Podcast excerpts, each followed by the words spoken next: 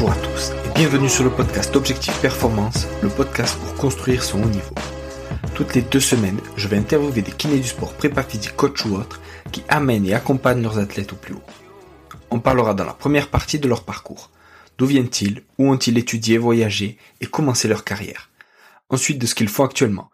Qu'est-ce que cela peut nous apporter en pratique? Quel est leur sujet de recherche actuel? En quoi cela peut-il améliorer nos compétences? Et enfin, on abordera leur mentor, leur livre préféré et comment est-ce qu'on peut les contacter.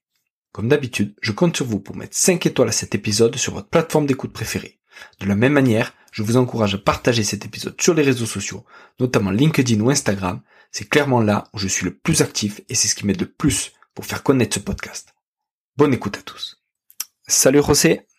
Bonjour Julien. Merci à toi d'avoir accepté ma demande d'interview.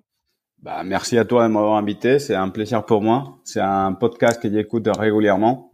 Donc, euh, très content d'être aujourd'hui ici avec toi. Super, super, merci. Euh, Est-ce que tu peux commencer par nous donner ta définition de la performance, s'il te plaît?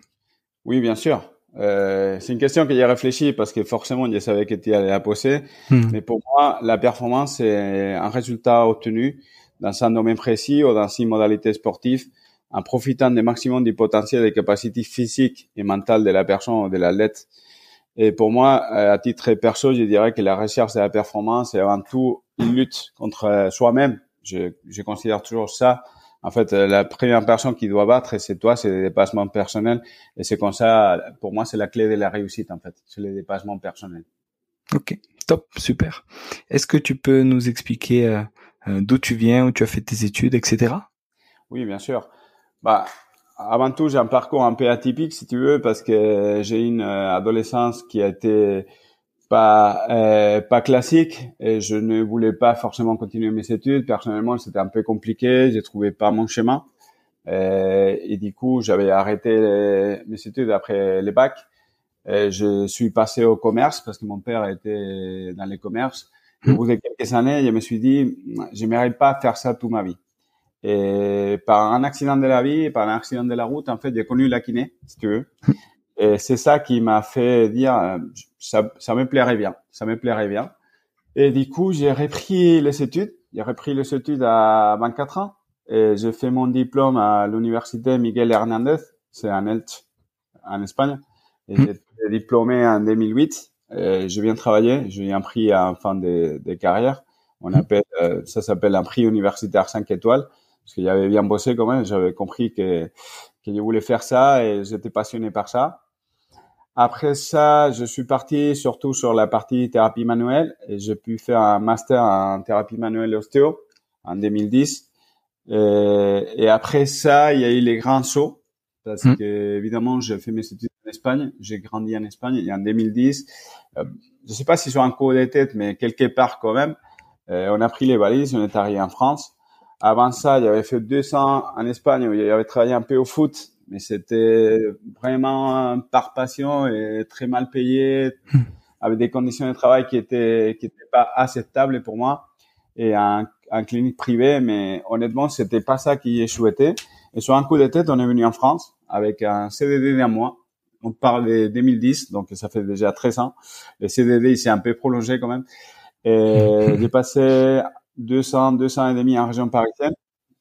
D'abord dans un centre de, rééducation, c'était un peu le plus simple pour démarrer. Tu m'entends là? C'était le plus simple pour démarrer.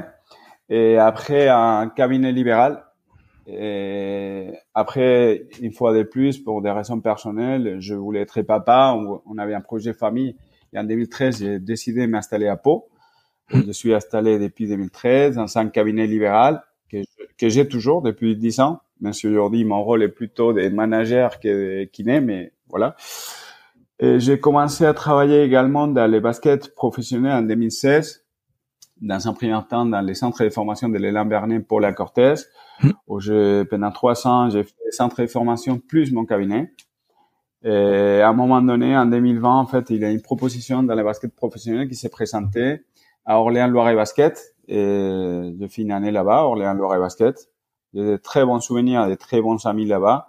Hmm. Mais c'est vrai qu'à niveau famille et à niveau vie perso, c'était un peu compliqué. Et j'avais commencé à collaborer avec la société Kinesport euh, dans la partie formation et tout ça. Et c'est pareil, une autre opportunité s'est présentée un an plus tard, en 2021. Et pour une année, je suis parti donner des cours un peu partout en France et même en Europe et faire la prise en charge individuelle des footballeurs, principalement. Et ça m'a fait voyager un peu partout. J'ai connu la Turquie, par exemple, que je ne connaissais pas. Je suis allé en, bah, j'ai fait beaucoup de villes en, en France, j'ai fait des villes en Angleterre, en Suisse, je suis allé à, à, Genève plusieurs fois pour des joueurs des servettes euh, que tu dois connaître bien parce qu'ils font les tests médicaux à l'hôpital de la Tour, si je dis pas de bêtises. Si. Mais une fois de plus, euh, en 2021, euh, Léla Bernet m'a rappelé une année, une année et demie plus tard après mon départ. Et là, c'était pour devenir le kiné principal du club et coordinateur médical. Donc, c'était un rôle beaucoup plus important que qu'il y avait eu auparavant. Et entre guillemets, c'était un rêve. C'était un rêve parce que je suis installé à Pau en 2013, donc forcément, je suis pas loin. Mais depuis 2013 jusqu'à aujourd'hui, 2023, ça fait déjà 10 ans que je suis à Pau. Mes enfants, mes enfants, ils sont nés, ils sont surtout, ils sont grandis à Pau. Et je suis pas là d'adoption. Je suis pas né à Pau, mais je suis pas là d'adoption. Et pouvoir travailler dans les clubs euh, historiques de l'Élan Bernet, pour moi, c'était une grande opportunité. Et voilà, depuis deux ans, euh, je suis responsable et kiné et coordinateur médical de ces clubs. Neuf fois champion de France, même si malheureusement aujourd'hui on n'est pas au meilleur moment de notre histoire. Mais voilà, ça c'est un peu mon parcours professionnel, combiné un peu à ce que je t'expliquais un peu dans la formation aussi. Donc, donc euh, voilà, chez Kinesport, je, je puis donner une formation à beaucoup de kinés en France, euh, kinés de sport surtout, et aujourd'hui, c'est, c'est vraiment quelque chose qui me plaît parce que j'ai commencé à trouver des anciens stagiaires qui deviennent kinés d'un tel ou un tel club. Et c'est quand même une satisfaction euh, pour moi. Voilà. Et aujourd'hui, c'est l'unique partie qui me manque un peu, pour être un peu honnête avec toi. C'est qu'aujourd'hui, mon rôle euh, à l'élan Bernet ne me permet pas trop euh, m'occuper de la partie formation qui me plaît énormément. Hum. Bon, voilà. On aura le temps de tout et on a des projets dans la tête tout le temps. Et je, je reviens sur euh, ton départ d'Espagne. Qu'est-ce qui t'a motivé à, à, quitter ton pays d'origine et, et aller euh, bah, dans un pays étranger? Tu vois, qu'est-ce qui, enfin, tu dis que c'est euh, vous, donc je, je, suppose que c'est avec ta femme. Qu'est-ce qui vous a motivé tous les deux et pourquoi vous êtes partis? Ouais. Bon, tu connais un peu les cas aussi parce que tu as fait la même démarche mais vers la Suisse. À un moment donné, tu sais, j'étais pas satisfait des de l'embol qui prenait ma carrière en Espagne. Ça veut dire mmh. que j'ai fini en 2008 j'ai commencé à faire beaucoup de formations. Je me suis formé en training ligne, je me suis formé en tout ce qui était euh, thérapie myofasciale, je me suis formé en, beaucoup en thérapie manuelle et ostéo. Et malgré ça, je voyais pas les résultats. Tu vois ce que je veux dire? J'étais un peu, je sais pas si dire frustré quelque part, parce que je voyais que je mettais beaucoup d'engagement et malgré tout, ça avançait pas dans le sens où je souhaitais. Hmm. Euh, et à l'époque, on s'est dit pourquoi pas tenter. Donc, euh, quand j'ai dit vous, euh, j'ai parlé de nous, en fait, oui, effectivement, je suis venu avec ma femme en France. Et on s'est dit, en 2010, on s'est marié, donc déjà mmh. première aventure, le mariage. Mmh. Euh, on s'était dit, on va quand même demander une homologation de diplôme et on sait jamais s'il y a une opportunité qui se présente. On a fait comme ça. Et finalement, euh, on avait des copains qui, qui avaient déjà fait ces schémas, ça veut dire qu'ils sont venus en France. Et on s'était dit, pourquoi pas? Pourquoi pas? On va tester, on va voir qu'est-ce que ça donne, la kiné là-bas. Et du coup, au, départ, on a pris un CDD pour un mois, euh, tous les deux. On a quitté deux CDI en Espagne pour un, deux CDD mmh. d'un mois. Donc, c'était pas non plus les choix les plus intelligents sur les papiers, mais on savait que derrière, on aurait quand même des opportunités. Et aujourd'hui, c'est, c'est vrai que c'est quelque chose qu'on ne regrette pas du tout parce que même si je suis d'accord avec toi dans le sens où la kiné libérale en France aujourd'hui, euh, elle va pas très bien, elle va mmh. pas très bien mais ça m'a permis quand même de commencer ma carrière. Et pour moi, personnellement, c'est vrai qu'aujourd'hui, j'ai fait quasiment plus de libéral. Je, je ne fais quasiment plus. C'est vrai, il y a un cabinet.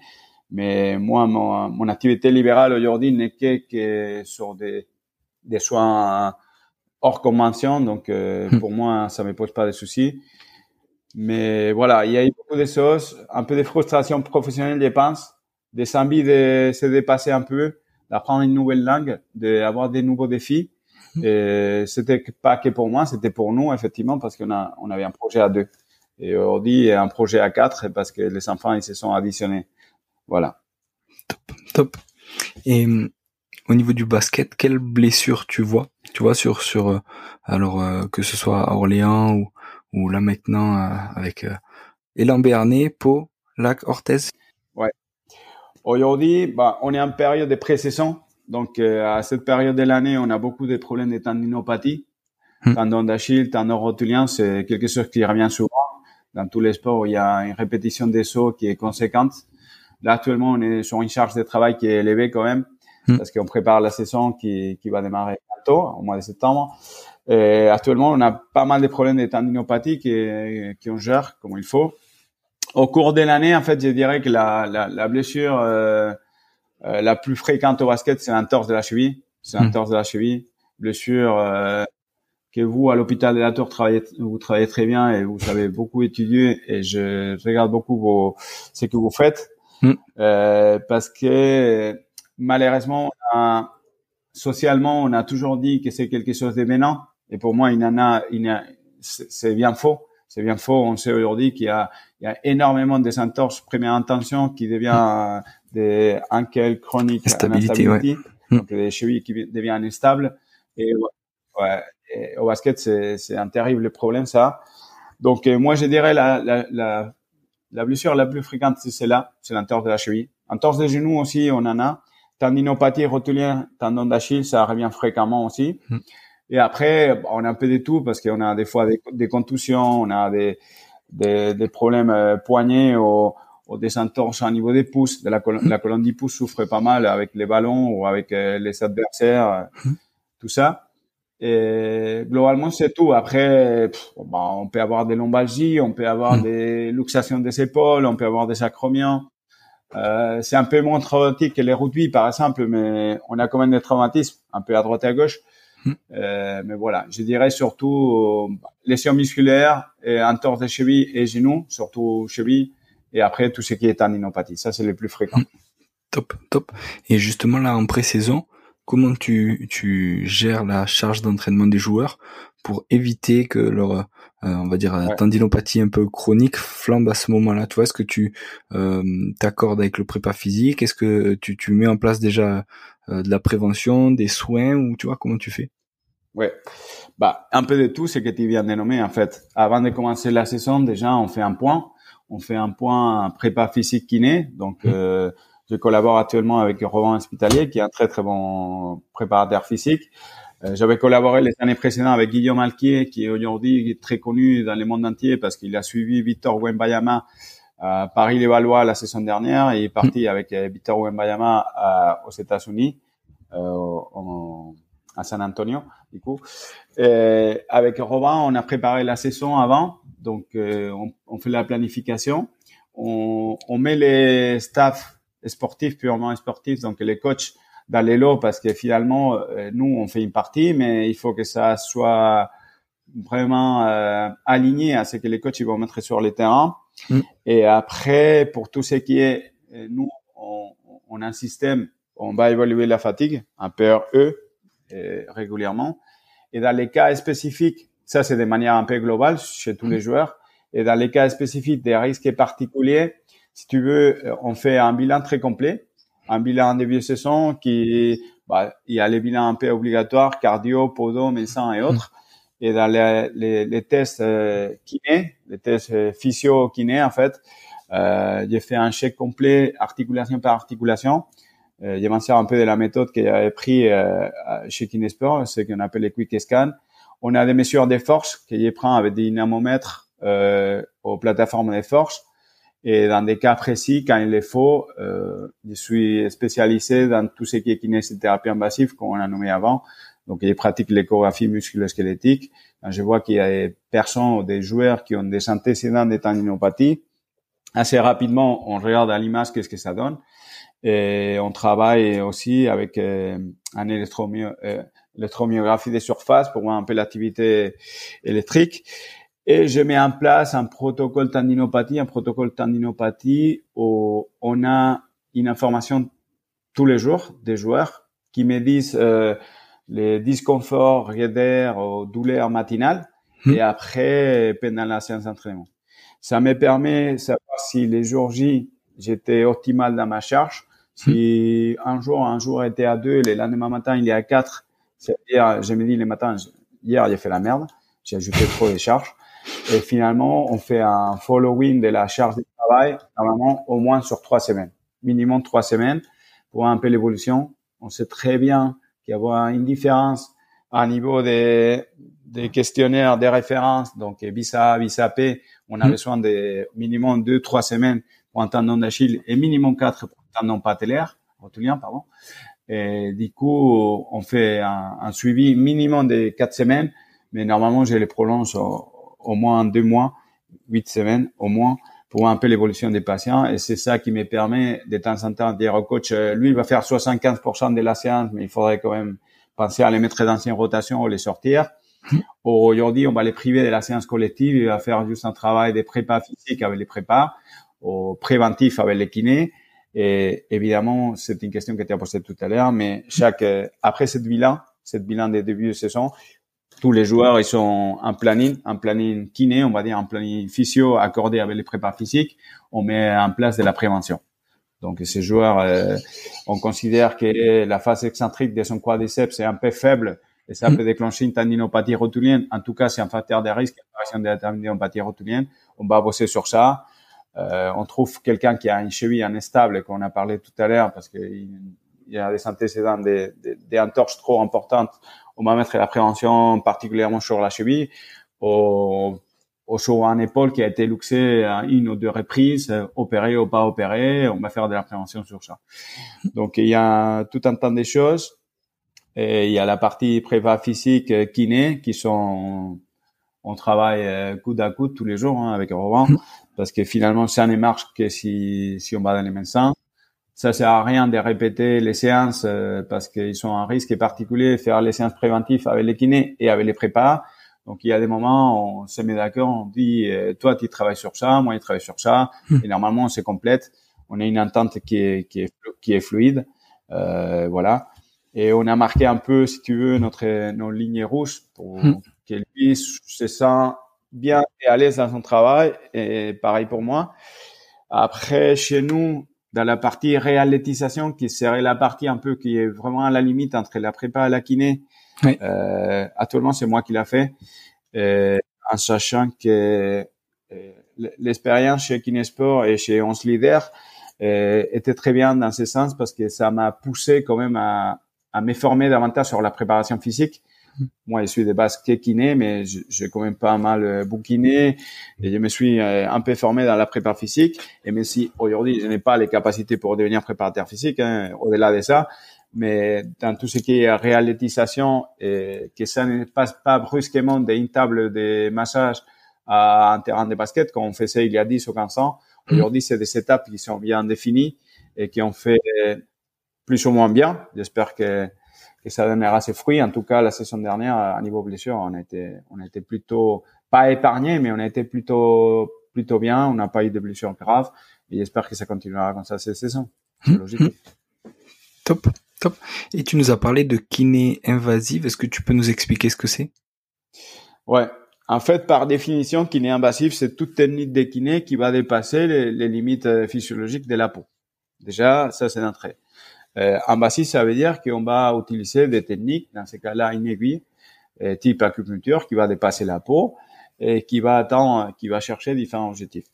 Aujourd'hui, en kinésithérapie invasive, euh, c'est une technique que je pratique depuis 2008, depuis mon diplôme de kiné. En fait, la, la première formation que j'ai fait après mon diplôme, c'était Drain à l'époque, en Espagne. Et technique que j'ai fait en France parce que après, en France, on voulait pas reconnaître mon diplôme. Euh, c'est très sympa la question parce que il y a quelques années, je me suis inscrit à une formation en France. Hmm. Et quand il arrive à la formation, en fait, euh, les formateurs étaient mon pote. Les hmm. formateurs étaient mon pote. On avait fait les formations à l'époque en Espagne ensemble. Et il me dit, mais qu'est-ce que tu fais là? J'ai dit, écoute, euh, les conseils de l'ordre ne veulent pas valider mon diplôme. Du coup, je me suis inscrit pour avoir un diplôme français qui hmm. me donne l'autorisation à pratiquer les trains ligne en France. Donc, on part sur trois séminaires j'ai fait les premiers. Et au bout des premiers, en fait, euh, les formateurs à l'époque et la société Kinesport, ils m'ont dit eh, on aimerait avoir des gens comme toi qui ont déjà des compétences, qui ont déjà une certaine expérience et qui intègrent notre équipe de formation. Et c'est comme ça, je suis entré dans un premier temps à temps partiel, autant qu'assistant de formation chez Kinesport. Euh, et là, c'était dry kneeling, du coup. Donc, je vais passer sur ça. Dry kneeling, technique invasive qui va attendre euh, un trigger point. En tout hmm. cas, c'est la, la théorie. Hmm. Euh, on a trois types de techniques en dry. On a la technique superficielle aux techniques de batterie. Ça, c'est une technique où tu vas chercher un trigger, tu vas juste euh, enfoncer une aiguille de 1 cm, 1 cm et demi, tu vas pas la bouger. Ça, hmm. c'est la technique superficielle de batterie. Il y a une deuxième technique qui s'appelle la technique des on. Euh, c'est des entrées et des sorties rapides. Une fois qu'on a localisé manuellement un trigger point, en tout cas une partie dans les muscles, on sent une raideur plus importante qu'ailleurs. On va faire des entrées et des sorties rapides. Souvent, ça provoque ce qu'on appelle un twinge en anglais ou une réponse d'espasme hmm. qui est assez visible. Hein. Il, y a, il y a pas mal d'exemples sur mon Insta, par exemple. Hmm. Et, et, après, il y a une technique aussi, une troisième technique, ça s'appelle la stimulation neuromusculaire. C'est une technique dite aussi technique des gants. Évidemment, tous les noms ils sont asiatiques parce que c'est des techniques qui ont un, origine quand même asiatique. Et cette technique consiste à attendre les, les trigger points avec cette aiguille. Et une fois que l'aiguille est dedans, faire un demi-quart, un demi-tour sur l'aiguille qui va accrocher les tissus conjonctifs et qui va provoquer une réponse neuromusculaire. Ça, c'est la première technique, training technique qui a été pendant des années pas pratiquée en France, pas, pas, pas validée légalement en France. Heureusement, avec beaucoup de combats, on a réussi à, aujourd'hui, ça, ça ça se normalise un peu, même si malheureusement euh, aujourd'hui, il faut dire la vérité, c'est que par rapport à là où tu travailles en Suisse ou en Espagne, la France aujourd'hui, il a au moins 10 ans de retard par rapport hmm. à ça. Donc ça, c'est la première technique, c'est le training Mais après, il travaille deux autres techniques. La première, c'est la neuromodulation percutanée. La neuromodulation percutanée, c'est une technique. On va travailler également avec une aiguille. Et on fait la technique de manière éco-guidée, c'est-à-dire que je prends mon appareil éco, je vais hmm. viser les nerfs que je considère qui, qui provoquent la, la pathologie de la douleur. Un exemple très très classique et une application qui est extrêmement euh, extrêmement intéressante, c'est l'application de cette neuromodulation percutanée sur un nerf fémoral dans la phase aiguë après un LCA. Parce hmm. que qu'on sait tous aujourd'hui, un des problèmes principaux aujourd'hui, c'est l'arthrogénie muscle inhibition. Ça veut dire c'est la incapacité à, à, à, verrouiller ses genoux, à l'incapacité à, à, chercher l'extension complète, notamment sur les bases médiales obliques. Et avec cette technique, ce qu'on fait, on va se rapprocher de l'épinéro sans rentrer à l'intérieur, hmm. de manière éco-guidée, évidemment. On va mettre une courante type TENS pour stimuler la transmission de la synapse du nerf fémoral pour obtenir finalement une meilleure contraction du quadriceps. Après, on peut être plus ou moins précis, aller chercher directement vraiment les, les bases médiales obliques ou rester sur la racine du nerf fémoral à la sortie du pli inguinal, chose qui mmh. est certainement la meilleure option thérapeutique. Et après, finalement, avec la neuromodulation, on peut chercher deux, on peut avoir deux types de protocoles pour deux effets différents. Si on est sur un problème plutôt douleur, mmh. euh, on a un programme qu'on appelle LTD, Counter Depression. Et là, ce qu'on va créer, c'est un programme euh, qui dure 16 minutes. On travaille à 2 Hz, donc c'est un, un tense qui a fréquence basse. On travaille tout le temps à infra douloureux. Et ce qu'on va faire pendant 16 minutes, c'est envoyer cette stimulation sur les nerfs, mhm. qui va se dépolariser, qui va consommer une quantité importante en calcium, en CO2 masse. Et du coup, petit à petit, la synapse sera moins importante. On va déprimer la synapse à niveau périphérique et, et cette, cette manque de dépolarisation va provoquer des réponses à niveau euh, qui vont être conduites à niveau système périphérique par la corne postérieure de la moelle épinière et qui vont provoquer une neuroplasticité. Ça veut dire que on va provoquer dans ces cas-là une inhibition de la voie de transmission de la douleur, qui évidemment va être temporaire. Hein. C'est pas c'est pas la technique magique qui va résoudre tous les problèmes, mais ça va nous une fenêtre de 48, 72 heures pour pouvoir travailler de manière fonctionnelle chez ces patients-là qui est très douloureux, très tragique et qui est incapable de faire un tel ou un tel exercice. Et ça va nous donner une fenêtre thérapeutique pour pouvoir travailler. Ça, c'est du coup la première technique, la LTD. Après, on aura une autre manière de travailler. Parce que la, la technique LTD que je viens de te décrire, elle est plutôt orientée à l'inhibition de la douleur dans un mmh. premier temps. Mais pour moi, la technique la plus intéressante dans la neuromodulation, ce serait les LTP, Long Term Potentiation. Et là, en fait, on va chercher tout à fait l'effet contraire. Ça veut dire que on sait aujourd'hui que la douleur va provoquer de l'inhibition. La première cause hmm. d'inhibition, c'est la douleur. Donc, une fois qu'on a fait les LTD, on a pendant 48 heures ou 72 heures provoqué de l'inhibition, soulager ton patient à niveau douleur. Euh, l'intérêt, c'est qu'il travaille fonctionnellement, qu'il répète euh, des chemins corporels qui sont corrects, qu'il améliore son contrôle corporel, son, sa proprioception, son contrôle moteur, on peut l'appeler comme on veut. Mais finalement, il faut qu'on soit capable d'améliorer son travail. Donc, pour, pour améliorer son travail, il faut avoir une capacité neuromusculaire qui est améliorée. On a la deuxième technique, la LTP, la LTP, c'est un protocole qui dure que 5, 5 minutes. Et en hmm. plus, il est très curieux parce que sur les 5 minutes, euh, tu fais 100 secondes de stimulation, donc quasiment rien, 100 secondes, à une fréquence beaucoup plus haute, entre 60 et 80 Hz. Et après, il y a 55 secondes de pause. Et là, ce que tu fais, c'est que pendant 100 secondes, tu vas bombarder vraiment tous les synapses à niveau du nerf, toutes les connexions neurales qui vont dépenser énormément de calcium. Donc, dans mhm. un premier temps, sur les 100 secondes, tu es en train de la déprimer. Sauf qu'après, tu multiplies par 11 les temps de repos. C'est-à-dire que tu fais que 100 secondes de travail, 55 secondes de pause. Et, et les systèmes, automatiquement, pendant les 55 secondes, ils vont envoyer des calcium à l'intérieur, à, à l'espace interneuronal pour, euh, pour justement remplir les calciums qui a été dépensé.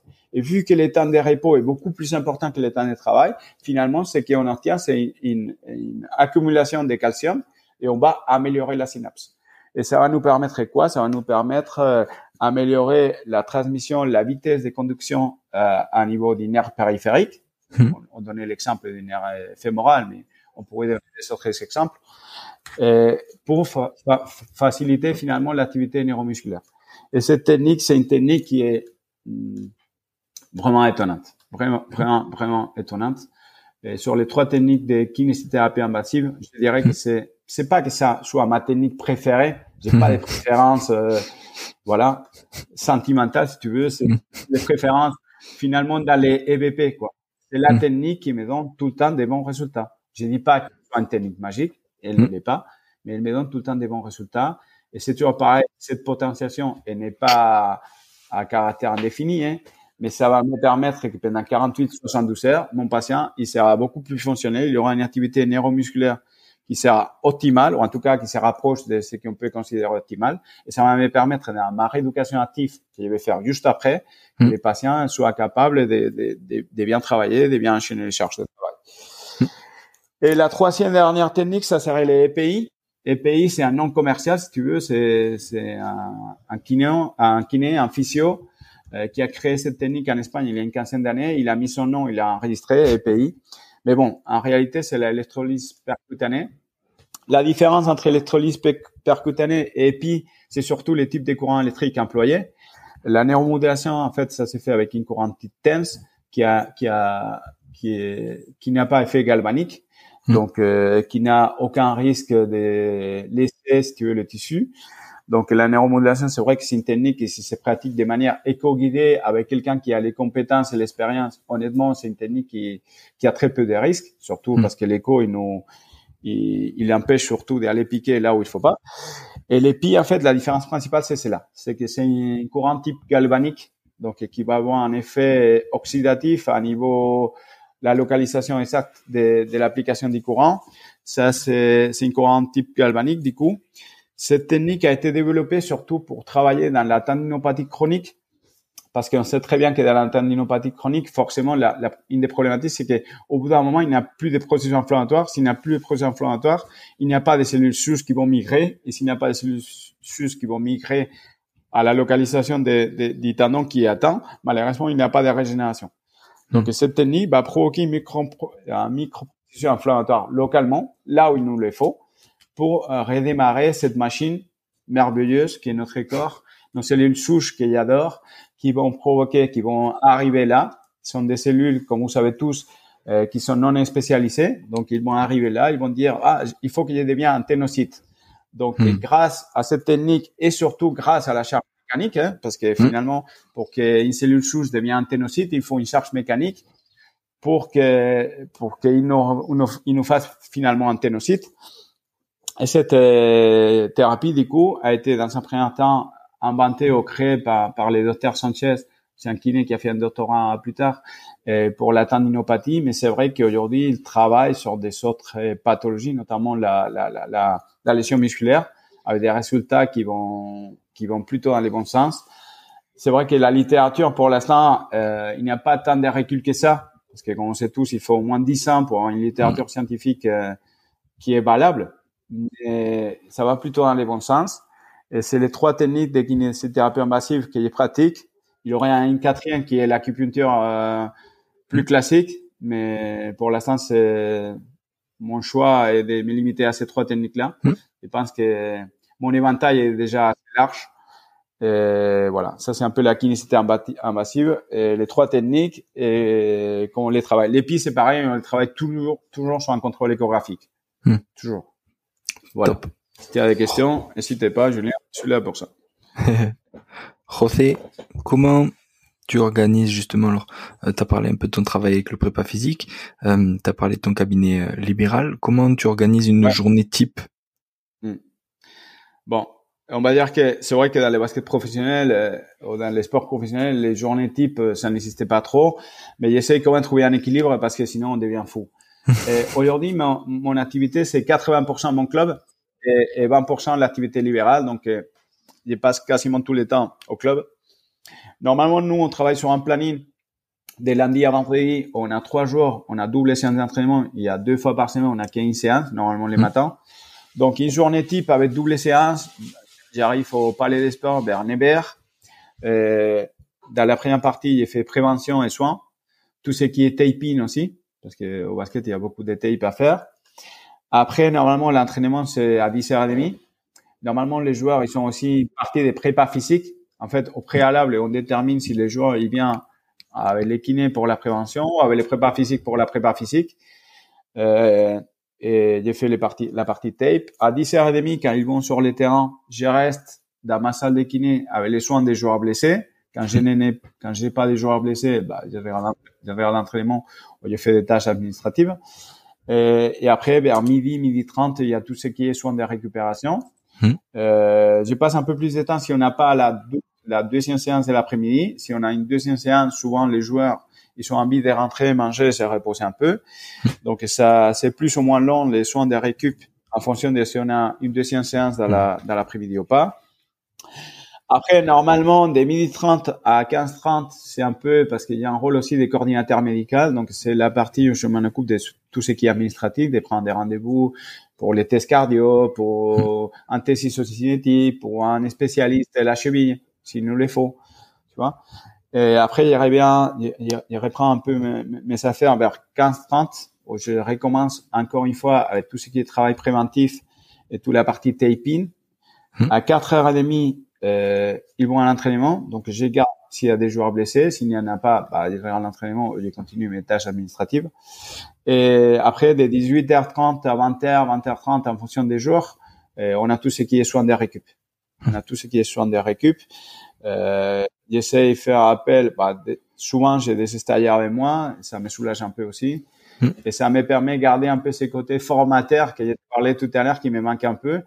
Mais souvent, a des stagiaires en dernière année de kiné ou des choses comme ça. Et ça me soulage un peu, surtout dans les soins récup, parce que c'est des soins qui ont besoin d'être guidés, mais qu'un kiné en dernière année il est capable de, de, de m'épauler quand même un peu. Et ça, c'est la, ça, c'est une journée à peu près type. Après, euh, mon travail au cabinet, en fait, c'est en fonction. Je planifie d'abord mon travail euh, basket. Et quand j'ai des, des trous dans mon planning, c'est pas souvent, mais bon, normalement, j'ai une après-midi par semaine c'est là où je place mes, mes rendez-vous au cabinet. Ok. Top. Voilà. et c'est à peu hum, près une journée. Ouais. Et après, les, week-ends, les week ça dépend des matchs. Et, des... Hum.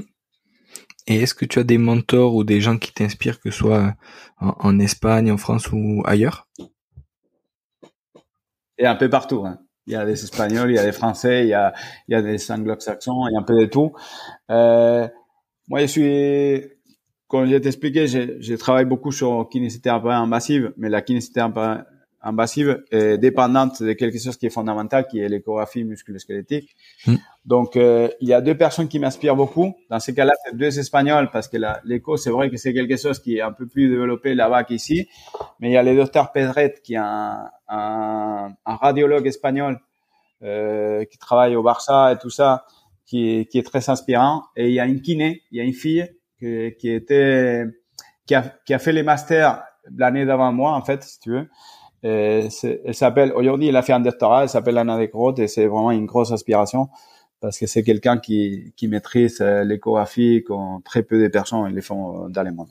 Oui. Voilà, ça c'est pour la partie invasive. Et après, moi je suis, j'aime bien bouquiner, mais je suis plutôt article que libre. Hmm. Et pour ce qui est article scientifique, euh, c'est vrai que j'ai mes auteurs un peu préférés, mais c'est surtout des thématiques en fait. C'est hmm. surtout des thématiques. J'ai lu beaucoup tout ce qui est tendinopathie. La tendinopathie, c'est vraiment, pour moi, c'est un des plus gros mystères euh, de l'humanité, en tout cas dans la science de santé. Hmm. Et j'essaie. Ouais, non, mais c'est vrai, c'est vrai. Il y a, il y a encore des, des, des questions qui n'ont pas de réponses, et ça, ça me travaille dans la tête d'une manière incroyable et je réfléchis tous les jours, euh, j'essaie d'être à jour tous les jours de tout ce qui est la tendinopathie. Après, oui, il a des auteurs un peu référents. Jill Cook, par exemple, c'est une auteur mm. référent.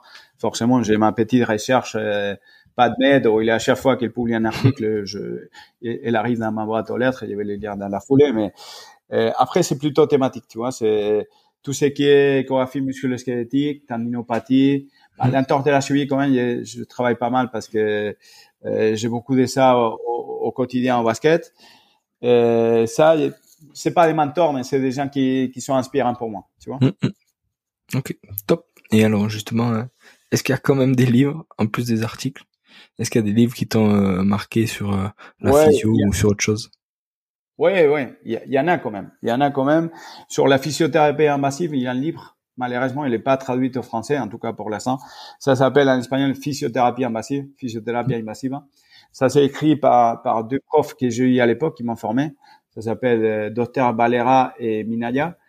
Euh, il y a aussi des livres d'échographie, et notamment de l'auteur qui était parlé tout à l'heure, de, Carlos Pedret. Euh, et après, dernièrement, je me suis un peu penché plus sur la partie prépa physique, comme je expliqué. Je suis en train de lire les bouquins de Frank Bosch. Hmm. Euh, actuellement, je suis avec Anatomie de l'agilité. J'ai aussi les, son bouquin de la prépa physique qui m'attend juste après cela. Hmm. Donc euh, voilà. Actuellement, je me suis en train de, de, regarder un peu plus la partie prépa physique. Et c'est à peu près ce que je lis au quotidien. Mais après, quand je te dis, plus tendance à lire des articles que des bouquins.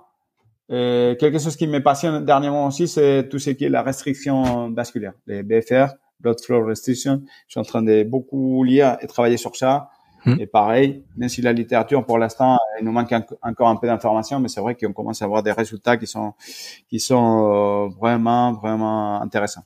Hmm. On hmm. verra la littérature scientifique qu'est-ce qu'il nous dit, mais à niveau EVP, c'est vrai que c'est des techniques qui s'imposent de plus en plus et qui donnent des, en tout cas à court terme, des très bons résultats. Super, super. José, s'il y en a qui ont des euh, questions, qui veulent en savoir plus sur la kiné invasive ou sur euh, ton boulot dans le basket, comment on peut te joindre sur Insta, sur LinkedIn? Comment on fait? Ça, c'est les deux réseaux sociaux, je pense, les plus actifs pour moi, surtout hmm. Insta. C'est vrai que j'ai touché un peu à tout. Hein. J'ai touché un peu à tout, mais c'est vrai que Facebook, par exemple, c'est plutôt euh, plus, plus, privé, si tu veux, parce que bout moment, il faut quand même avoir une vie privée à côté. Hmm. Donc, c'est surtout Insta. Donc, euh, c'est très simple. Je sais Judas sur Insta. Euh, J'essaie d'être quand même assez actif, euh, surtout publication sur ce qui est kinésithérapie massive, échographie, musculo-squelettique, BFR aussi.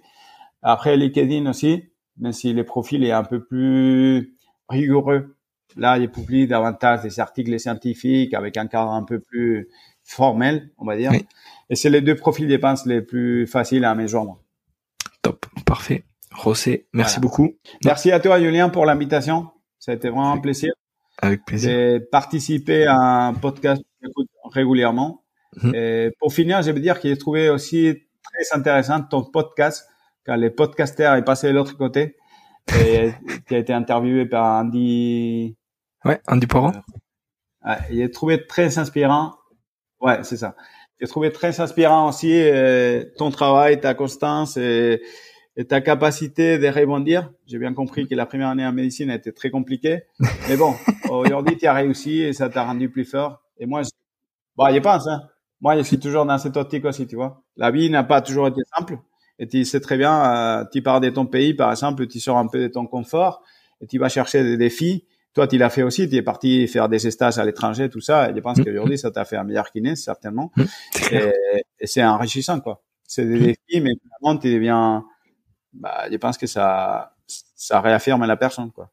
Il y a une phrase que j'aime bien qui dit nul n'est prophète en son pays. Ouais, ouais c'est, dommage cette phrase quand même. Ouais, ouais, mais c'est, pour progresser, il faut aller chercher ailleurs, il faut aller bah, à l'étranger ou, ou un peu plus loin et, et je pense que voilà, c'est ce que tu as fait, c'est ce que j'essaye de faire. Ouais. Mais c'est comme ça qu'on progresse. Ouais, ouais, ouais c'est vrai, c'est vrai. Mais bon, c'est pas grave. On a acquis des choses certainement qu'on n'aurait pas acquis si on aurait resté dans les cocons familiales mm. et, et, dans la facilité. Mais c'est pas grave. Finalement, la vie, c'est des défis. Et quand on parlait de la performance sportive purement tout à mm. l'heure, euh, mm, là, c'est une performance aussi, tu vois. C'est aller chercher au maximum potentiel. Et si tu trouves que ton potentiel malheureusement n'aboutit pas ou il te donne pas les fruits que tu attends, euh, tu vas chercher ailleurs, c'est pas grave. Mm, mm. c'est clair. Voilà. C'est clair. Top. José, merci beaucoup. Merci à toi, Julien. À la prochaine. C'était un vrai plaisir. à bientôt. Merci. Salut. Au revoir. Voilà. Merci d'être allé au bout de cet épisode. J'espère que vous êtes régalé autant que moi. Si vous voulez m'aider, le mieux est de partager cet épisode au plus grand nombre. Parlez-en autour de vous. Débriefez-le avec vos collègues en live ou sur les réseaux. Qu'en avez-vous retenu? En quoi cet épisode peut vous aider à construire votre haut niveau? N'hésitez pas non plus à me faire un retour ou à me proposer des personnes à interviewer, je répondrai avec plaisir. À très bientôt pour un nouvel épisode.